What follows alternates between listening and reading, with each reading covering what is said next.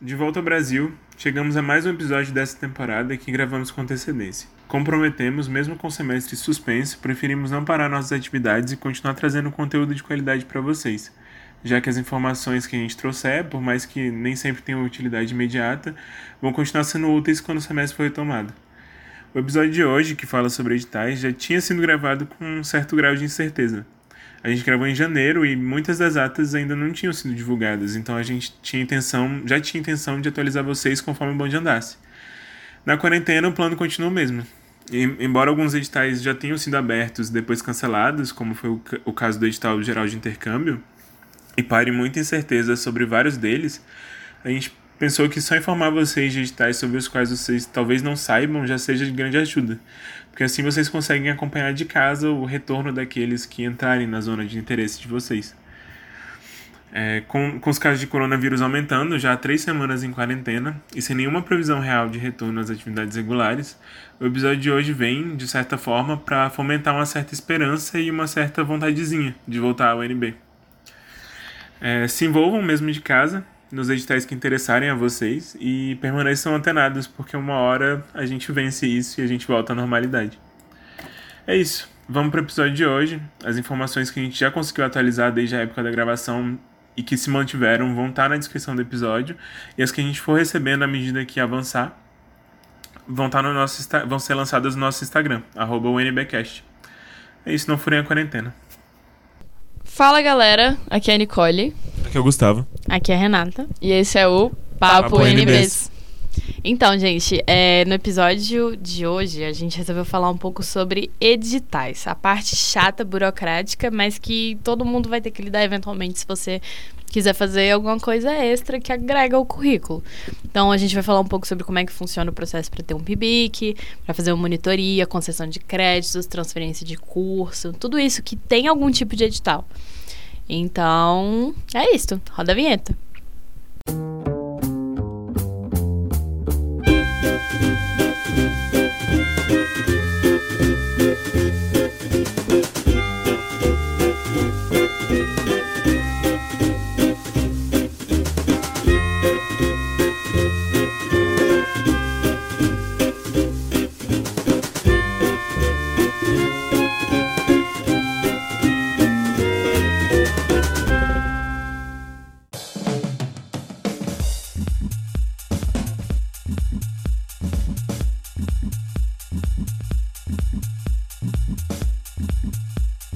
Pois é, gente, quando a gente entra na universidade, a gente se depara com muitas possibilidades, né? E a gente fica perdido, não sabe onde procurar direito. E é para isso que a gente tá fazendo isso aqui, para tentar situar um pouco. E a gente vai começar falando de PIBIC. Como conseguir, de onde vem, como fazer. Pra onde vai? Pra onde vai. é, então, gente, qual que é o rolê? Os editais do PIBIC, eles saem... Pra... Primeiro, o que, que é um PIBIC? O que, é um PIBIC, Renata? PIBIC é meu cachorro. A Renata tem um cachorro, o nome dele é PIBIC, é. gente. Mas assim, um PIBIC ele é um projeto de iniciação científica. Então, quem quer fazer mestrado, doutorado, monografia é um, um, um rolê de iniciação científica também. Então, tipo, quem uhum. quer ter essa experiência antes de chegar nos mais avançados da vida acadêmica, é bom fazer um PIBIC. É, é bom ter essa experiência de pesquisa. Até pra ver se a vida acadêmica é pra você. Porque, Sim, assim, é um Exato. ótimo jeito de, de testar isso. É, porque é uma é experiência um pouco traumática, às vezes. Justamente. Por que, que sua experiência é foi tão traumática? Não, eu não, não tô dizendo que as minhas foram traumáticas, eu só acho que pode ser uma experiência traumática. Por exemplo, é, as férias do meio do ano, elas são um mito para as pessoas que estão fazendo PIBIC, porque Isso tipo, é as férias do meio do ano são é tipo o último mês de produção do seu PIBIC, então você é, tá tipo do artigo final, né, antes sim. de apresentação. Então você tá finalizando ou produzindo do, do, do zero em um é. mês e tipo é, você acaba perdendo as férias do meio do ano, porque você fica o tempo. Mesmo quando você não tá fazendo, você fica ansioso com fazer. É, é o. Além de ter a experiência de fazer uma pesquisa antes da monografia, você tem, tipo, todas as partes ruins também. Você tem a ansiedade de fazer uma pesquisa científica que é excruciante. É, sim. Mas eu acho muito legal, tipo, o que, o que- sempre me atraiu no fazer científico é isso, de você estar construindo ao longo do tempo uma coisa do zero. E fazer Exato. o PIBIC com o, o orientador certo, que é fundamental. Pode ser inspirador, muda a sua vida. Exatamente, é tipo, se o cara ou a pessoa, a mulher, não sei, a pessoa vai, tipo, vai te ensinar aos poucos como, qual- quais são os passos, certo? Porque tem um, é tipo uma receita de bolo, tem um processo. É. É uma é ótima lindo, coisa quando você entra lindo. na universidade pra você se situar mais no que que, que, que é pesquisado, sabe? O que, que é o fazer científico, como que é a metodologia, tudo é um ótimo, um ótimo começo. E aí, essa- esse contato mais próximo com o professor e você achar um assunto que você gosta realmente e ir atrás, e, e- esse, esse exercício de autonomia também, você começa a fazer uma coisa que é sua, sabe? Um produto seu, assim, E é inteiramente seu. inteiramente É único e seu. exclusivamente seu, porque o orientador não vai fazer É.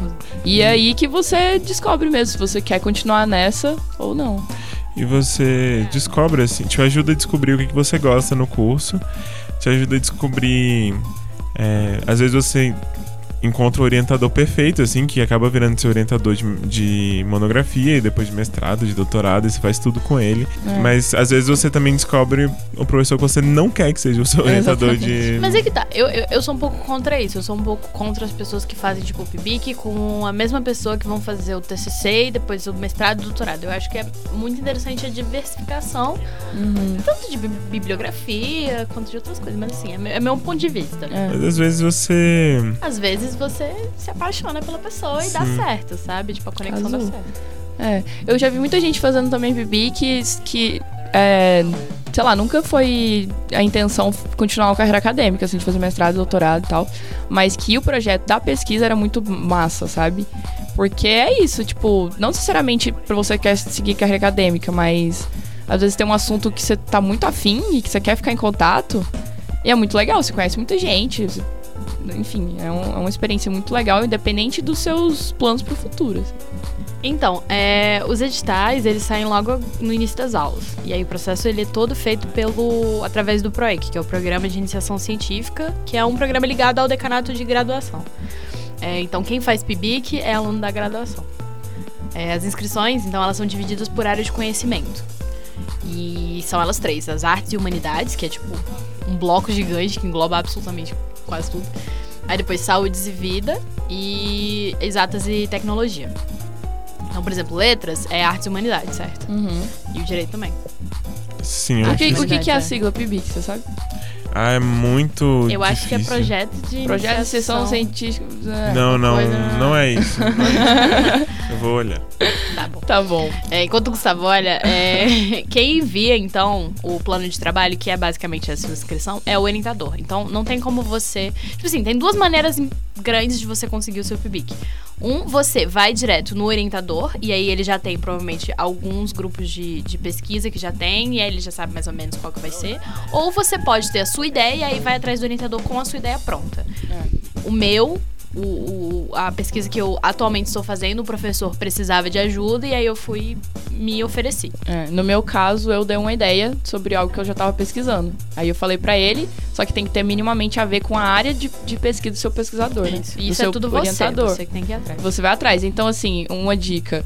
É, eu queria, eu sabia um assunto mais ou menos do que eu queria, dentro de línguas indígenas. Então, se eu sei que é de línguas indígenas, eu tenho que procurar um professor que pesquise isso. Cada professor tem uma área de pesquisa. Isso você vai na, na página, por exemplo, a minha era no departamento de literatura, linguística, essas coisas assim. Então eu fui no- departamento de linguística, tem uma lista de professores lá, se você procurar. E aí cada professor você vê o, o as áreas de pesquisa ou você procura o Lattes dele, o currículo Lattes no Google, que é onde você vai achar as especialidades dele. Então você acha um professor, você tá lá tendo aula com alguém e você gosta muito dele, se identificou, e você, você procura no Lattes ou então vai lá falar com ele e pergunta, professor, o que, que você pesquisa? Se, se é a área que você quer e você tem uma ideia dentro daquilo, né? Uma ideia mais específica, você fala com ele e vocês montam uma coisa juntos. É, mas se não tiver, também dá pra entrar numa coisa que já tá correndo. Um Isso. projeto já tá em andamento. É, Os meus eu foram todos dentro de, de grupo de pesquisa. Tipo, meio que foi apresentado ao grupo de pesquisa e dentro do grupo de pesquisa os professores abriram para PIBIC. Aí se apresentava o projeto e como no grupo de pesquisa tem vários professores, aí eles, tipo, repassaram dentro dos professores que tinham interesse. Massa, eu acho. interessante. Ah, e PIBIC significa Programa Institucional.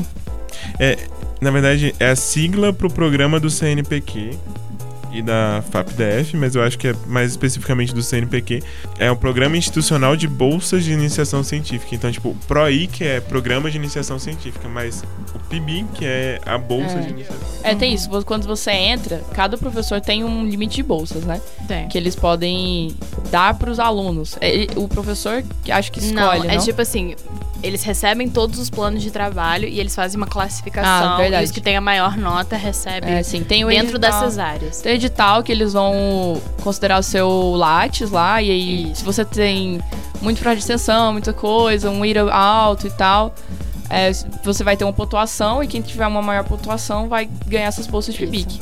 Então, São três coisas basicamente analisadas. Então, é o currículo Lattes do seu orientador, Sim. o plano de trabalho que você escreve em si, que contém tipo um resumo, a justificativa do porquê que é importante, quais são os recursos que a sua, sua pesquisa vai usar, uhum. e o perfil do aluno, que é isso que a Nicole estava falando. Então, tipo, IRA, experiência, é, uma experiência acadêmica conta até dois anos antes. Então, por exemplo, você entrou em 2016, só que você está fazendo PIBIC para 2018, então vai contar tudo que você fez entre 2016 e 2018. Sim. E, tipo, PET, monitoria, projeto de extensão, outros projetos de iniciação científica que você já tem feito parte, tudo é. isso conta para aumentar a sua nota. E é, eu, por exemplo, na minha primeira vez, no primeiro ano que eu fiz, que foi 2018/2019, eu fiquei como voluntário. Então a minha nota não foi tão boa e eu não peguei uma bolsa. Só que aí no 2019 2020 eu consegui uma bolsa. É. Entendeu? Então vai passando também. É, na continuidade rola de você conseguir uma bolsa. Sim. Hoje em dia tá meio difícil, né? Mas. É. E aí. ah, é. um pouco complicado. um pouco complicado. E aí ao longo do, ao longo do tempo, tipo, o, o processo dura um ano. Então o, você começa a fazer a inscrição.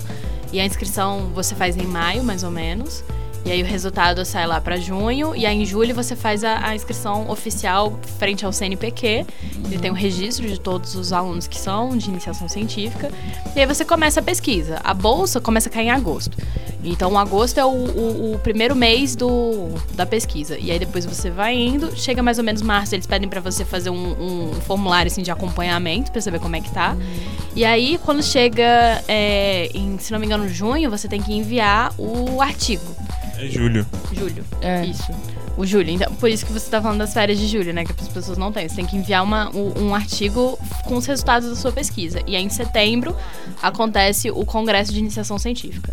Sim. Você não pode fazer dois ao mesmo tempo, mas você pode fazer um e depois outro totalmente diferente, em outra área. Pode. Também. É, é, uma, é um espaço para você experimentando. É. é. só abre uma vez por ano. Sim. Porque eu mesmo penso em fazer isso, assim. Eu tenho várias áreas. Se você tem várias áreas que você gosta dentro do seu curso, dá pra você fazer um PIBIC em um, e aí, de repente, você tem tempo, acaba e faz em outro. Só que se você se apaixonou por o seu primeiro tema, pode renovar o PIBIC e aí no segundo semestre, no, no, segundo ano, né? E aí quem sabe você consegue uma bolsa e já continua. E, e aí esse PIBIC pode até virar uma monografia, assim. Se... Sim, com certeza. Muita gente faz isso, já faz o PIBIC e a monografia já tá, o TCC já tá meio caminho andado. É bem isso. Então, resumindo, primeira coisa, como que eu consigo um PIBIC? Fala com o seu professor que você mais gosta. É muito importante que você tenha essa identificação, que é ele que vai te ajudar no processo inteiro. Então vai, conversa com ele, pergunta se tem algum projeto em andamento e se não tiver, pede para ele te passar textos para você ter ideias para construir um próprio seu. É isso. Aí depois você vai fazer a inscrição, envia o plano de trabalho com tudo certinho. Que ele vai te ajudar. E aí o resultado sai um pouco depois. Mas é isso. O PIBIC é uma grande experiência de autonomia e de iniciação científica. Então, se é isso que você acha que você quer fazer da sua vida, é uma excelente iniciativa. Tá, vamos falar um pouquinho sobre extensão agora. Então, na, na universidade a gente tem três pilares, né? É, essenciais, que é ensino, pesquisa e extensão. A gente estava falando do, de pesquisa, que é, é, sobre o PIBIC. E aí, sobre extensão, é, o que, que é extensão? Assim? É basicamente um projeto que você entra que serve para você trazer algum retorno para a sociedade. Então, tem vários exemplos disso. É, eu fui numa feirinha, é, que, que era aquela feirinha, Renata? É a feira de, de extensão. Era a feira do, do final do ano, na semana universitária, que mostra todos os projetos assim, que estavam tendo no decorrer do ano. E tinha umas coisas incríveis, assim. Tinha, por exemplo, uma galera que estava ensinando é, fazer redação, umas mulheres da, da cadeia aqui de Brasília, que eu esqueci o nome. A. Papuna? É. A fazerem. Da colmeia. Colmeia, da colmeia. Da colmeia, não? de- da colmeia a produzirem redação do Enem. E era um trabalho super incrível, assim. Então, você tem contato direto. É um, um projeto, são projetos diretos para a sociedade, para retornar o que, que a gente estuda aqui, né? Porque, afinal, o que a gente estuda, o que a gente aprende, tem que ter um retorno social. E aí tem vários exemplos disso. Tem gente que na engenharia, por exemplo, na teoria da terapia ocupacional, tinha gente que desenvolvia protótipos de prótese, coisas assim para para atletas, sabe? E era muito incrível isso. E tipo, o próprio, o próprio estúdio Ralacoco, né, que é onde a gente tá, é um projeto que derivou do projeto de extensão de comunicação comunitária, que é esse negócio de trazer a, a comunicação pública, né, e fazer as pessoas entenderem do porquê a, a necessidade de meios públicos para você promover a comunicação. Sim. Então, é, isso tudo é muito interessante e, tipo assim, eu acho que faz parte de uma, de uma formação É. inteira do aluno você fazer parte de uma extensão Sim, eu acho diferente. super importante, assim, porque você tem, ganha mais essa noção, assim, de o que, que a gente aprende serve pra alguma coisa. Não é só pra ficar aqui numa elite tu- intelectual, alguma coisa no- na academia. Ele volta, sabe? Você tem que usar alguma tem que usar esse conhecimento pra alguma coisa.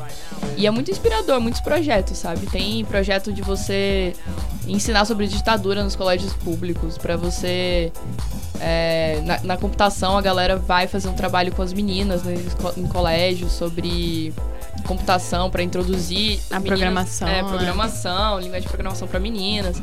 Então, é só você achar, não precisa ser do seu curso também, precisa ser um projeto de extensão do seu curso. Pode ser algo que você identifique, que É. você goste.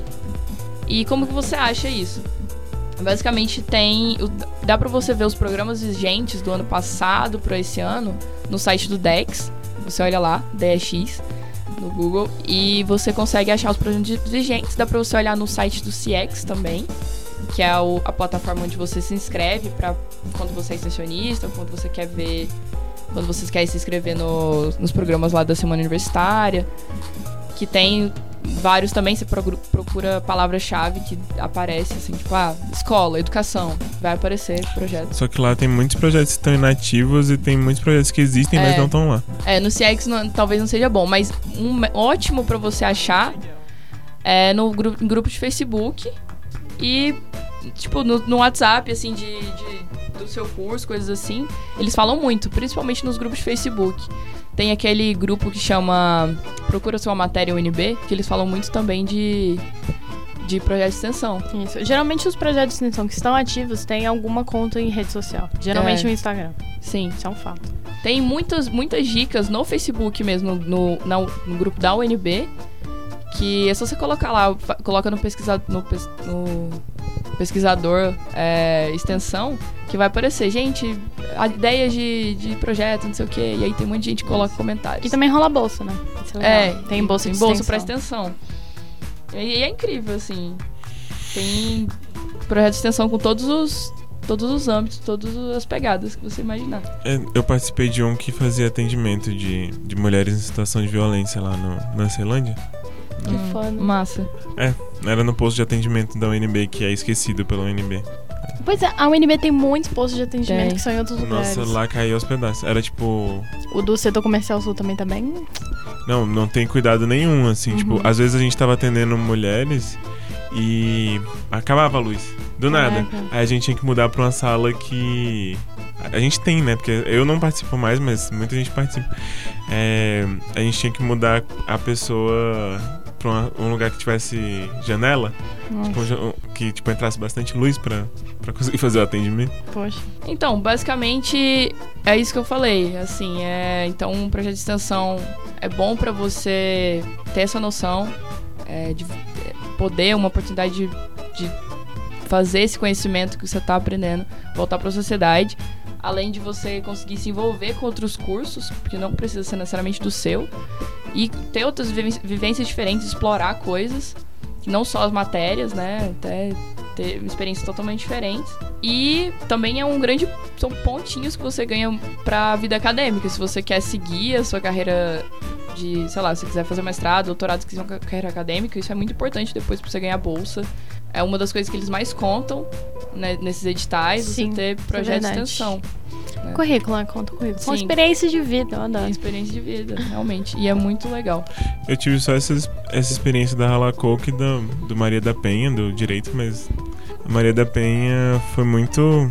Foi muito bom, assim. Tipo, eu parei, eu parei de ir, mas eu gostava muito de ir. É, eu faço parte de um na ciência política que é o Politeia, e o Politeia mudou a minha vida. O Politeia é um programa de, de. A gente promove uma simulação na Câmara dos Deputados, então as pessoas podem vir, tipo, é aberto para alunos da graduação do Brasil inteiro, eles podem vir para Brasília para fazer uma simulação lá nas comissões da Câmara, e é muito educação política. Por que, que a política é importante, por que, que o processo legislativo é importante para sua vida. E mudou muito a minha vida. Uhum. Eu descobri uma área que eu nunca ia descobrir que eu gostava se não fosse pelo Politeia. Então é isso, extensão é sensacional. Façam extensão. Façam extensão. Façam extensão. Então, a gente falou de pesquisa, falou de extensão, só falta falar do ensino. É, monitoria, né? Monitoria é um, eu acho que é o mais próximo que a gente consegue chegar, além do PET, assim, de, de ensino. E a monitoria você tem que resolver antes do semestre começar. Então, assim, semestre anterior, putz, fiz uma matéria, acho que seria muito legal continuar nessa matéria como monitor. É, quero, gostei desse professor, eu acho que eu posso acrescentar nessa disciplina. Então eu quero ser monitor. Então você vai lá, você fala com o professor e aí você segue o baile. Ganha crédito e pode ser remunerado. Isso. Uhum. É, aí você, você só tem que lembrar de, do edital. Tipo, não basta falar com o professor, você precisa depois fazer inscrição. É, na secretaria na, do curso, né? Na secretaria do curso, então não tem assim como, como dizer exatamente o dia que vai abrir, porque sempre abre num dia diferente. E é. depende de cada departamento. O meu departamento é sempre é, sempre é diferente no meu departamento. É. Geralmente é tipo assim, a última semana antes, ou tipo naquela primeira semana que as pessoas ainda estão retirando matéria, fazendo tipo a primeira semaninha assim, acho que é o máximo que vocês conseguem. É bom já falar com o professor, assim, quando termina a matéria e você acha, pô, eu quero ser monitora dessa matéria, que eu gostei muito. Já fala com o professor, já deixa ele ciente, é. assim, e depois se inscreve. Fica de olho. Eu, eu já consegui pegar monitoria depois de perder o prazo. Eu conversei com o professor. E ele conversou com a secretaria e eles deram um jeito de me colocar. Eu não sei como é que funciona. Mas... Geralmente, se você puxa saco do professor, se você é queridinho da, do professor, dá certo. É, eu já consegui. Então tem como, assim. Não é muito rígido o processo. O rolê que também é importante saber é que você só pode ser monitor de uma matéria que você já fez. Você não pode ser e monitor que você tirou no mínimo matéria. MS.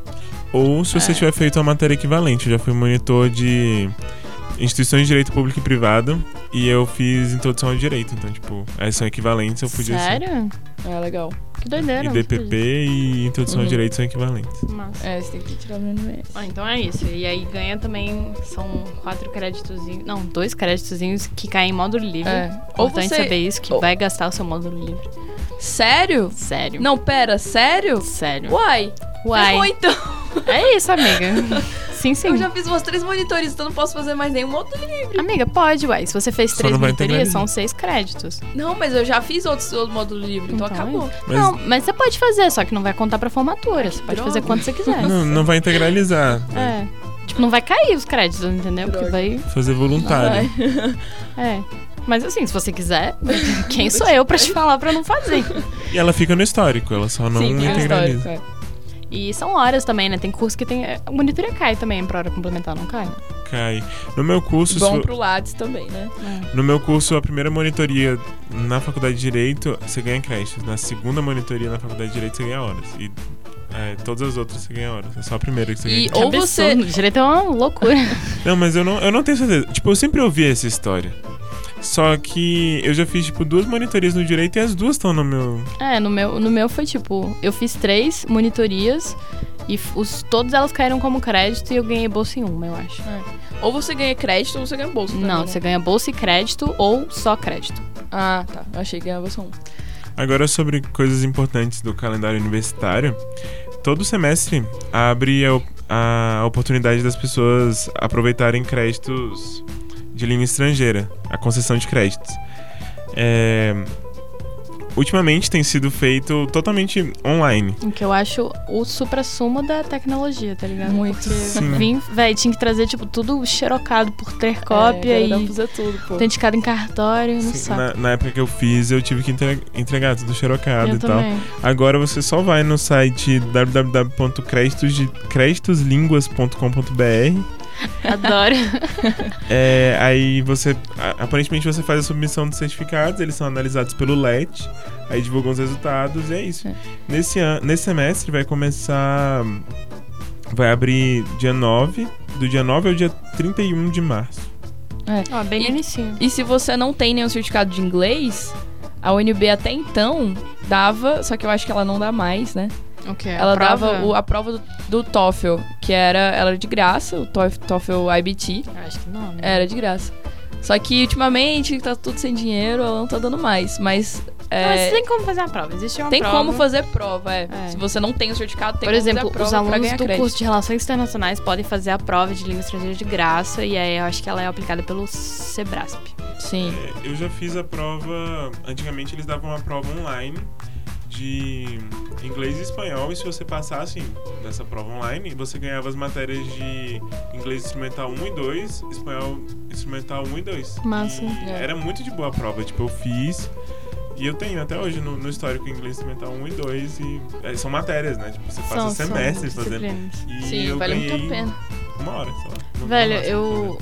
Mas também, se você fez, sei lá, cultura inglesa, Thomas Jefferson, Wizard, etc., Brasas, você pode trazer esses certificados de horas e você leva lá.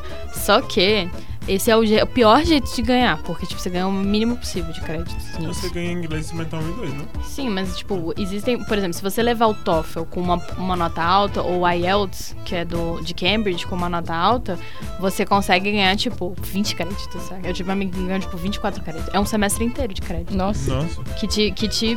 Você. Tipo assim, é módulo livre sim, mas, porra, menos um semestre inteiro na UNB, sabe? Mas é porque você ganha matérias, né? Tipo, vai pro seu histórico. É. Se você, por exemplo, quiser mu- é, um dia fazer letras em inglês, várias matérias vão, tipo, sumir, do- Sim. eu acho. Mas. e também é, é, como- é, é importante falar que é concessão de crédito, entendeu? Então não afeta o IRA. Vai entrar, não vai entrar como uma menção, SE, SMS, vai entrar CC, que é, É. concessão de crédito. É crédito concedido. É, meu Isso, ah, não. É isso aí. Então, você, se você tiver esse curso que você já tenha feito, você pega, traz e leva lá no, no LET, agora é online, né? Então você provavelmente escaneia, tira uma foto e envia lá pelo sistema e faz. E é bem tranquilo, é um bom jeito de você pular um pouco, né? No, no sofrimento semestral. Se eu não me engano, você falou que vai como concessão de créditos. Eu acho que quando você muda. Tipo, você muda de curso e você vem com a bagagem do curso anterior, ou quando você vem de uma faculdade de fora e você su- submete para o UNB tentar integralizar, é, vai como crédito concedido, ele não vai como com a menção concedida. Eu acho que é muito isso, porque eu não, eu não, eu não sei se o IRA zera, por exemplo. Tipo, a situação, sei lá, eu fiz. Sou da sociologia e aí eu transferi pra letras, e aí tem muita pouca, pouca coisa em comum, então vai zerar, assim. Tipo, provavelmente o IRA não zera. Só que é complicado, é, é complexo. Eu acho que assim, o segredo disso tudo é vai perguntar na secretaria que eles sabem responder de uma maneira muito mais. Eu sei que ocupa o seu, crédito, seu módulo livre. Isso, é, isso é fato, ocupa seu módulo livre. Pra você não poder fazer de novo. É, mas tá bom, acho top. né? E por último, então, a gente falar rapidamente. A gente falou um pouco sobre isso já, mas falar rapidamente sobre transferência de curso. Eu acabei de passar na transferência de curso, então sou oficialmente uma aluna da ciência política. Eu tô muito feliz porque eu tentei três vezes. Mas é, é um processo chato, sim, é. O, a, a solicitação também agora é tudo online. Antes você tinha que ir lá todo semestre, preencher um formulário, entregar para eles. Agora é tudo pelo SEI, né? Que é esse serviço, esse sistema online, que os alunos podem fazer petições e fazer essas solicitações todas. E aí, agora nesse próximo semestre, as transferências vão abrir do dia 18 de abril até o dia 10 de maio. Vocês vão ter até dia 10 de maio para poder fazer a, toda a solicitação no sistema e o resultado sai no dia 10 de junho. Então, uma coisa que é importante também é se você passou beleza, o resultado saiu dia 10 de junho. Se você passou na transferência para um curso que não exige habilidade específica, ou seja, artes, música, arquitetura, design, você não precisa sair de casa e ir até o SAA para poder fazer tipo uma nova matrícula, um novo curso. Vai tudo automaticamente. E aí o Matriculab vai atualizar e aí vão aparecer as matérias que você Tipo, os créditos vão todos. Isso vai tudo automático, o sistema faz isso. Você não precisa se preocupar. No entanto, se você passou, tipo, você era de um, sei lá, eu era da sociologia, agora eu tô indo pra arquitetura, e você você passou agora no nesse resultado, você precisa levar, eu acho que no SAA, no, ou no SAA ou na Secretaria de Graduação, você precisa levar o certificado que você tem a, a habilidade específica. Senão você não consegue. Senão você fica pra você vai. Eles vão barrar a sua, seu, sua entrada. Então, essa é a única coisa que você precisa fazer. Mas, no geral, é isso. É só é, enviar todas as, as coisas certinhas que você precisa ficar de olho, porque para transferência você precisa ter dois semestres, é, seus dois primeiros semestres do curso de origem concluídos, mais, se não me engano, 24 créditos de obrigatórios ou optativos do curso que você quer. Então você já precisa ter isso. E aí eles fazem uma média ponderada baseada nas menções, e aí eles vão classificar e tudo mais, e aí eles pegam a partir da, do número de vagas. É mais ou menos isso. Não sei se deu para entender um pouco mais do jeito que a gente explicou.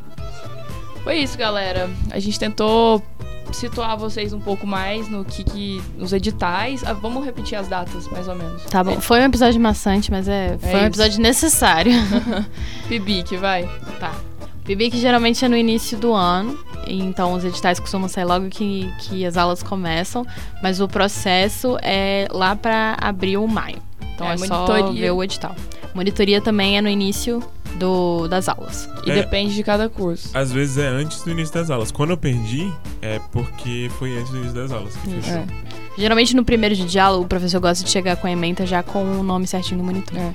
Na extensão também não tem nenhum edital, assim, mas cada. As inscrições para cada um Variam, é, né? Variam, mas tá, tá, no início do ano. Então, na, já nas férias, procura no grupo do Facebook algum Isso. pra já se inscrever. Tem grupo de extensão que faz seleção anual, tem grupo de extensão que faz seleção semestral. semestral. Sim, depende. É, é. A transferência de curso vai até no dia 10 de maio a solicitação online, o resultado sai no dia 10 de junho. Então é já mais pro meio do semestre, assim. Show. É, concessão de créditos em língua estrangeira, abre inscrição no site no dia 9 de março e acaba no dia 31 de março de 2020.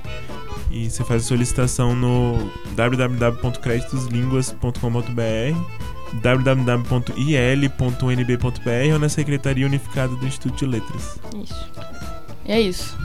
Então, boa sorte aí com, com os, os editais Vai dar bom. É só prestar atenção, gente. É só bom. ler e prestar atenção é, tem que tá muitas, tudo claro. Muitas possibilidades quando você entra, mas se você se organizar direitinho, dá pra entrar em vários grupos legais. Se organizar todo mundo. Se organizar tudo direitinho, todo mundo vira pesquisador. Gente, foi isso o episódio Dúvidas, dessa semana. reclamações, manda pra gente. Te é adoro ouvir mesmo, vocês. É confuso mesmo, mas bota fé, acha alguém aí, você vai conseguir. Vai ser top. Tchau, gente. Beijo. Beijo.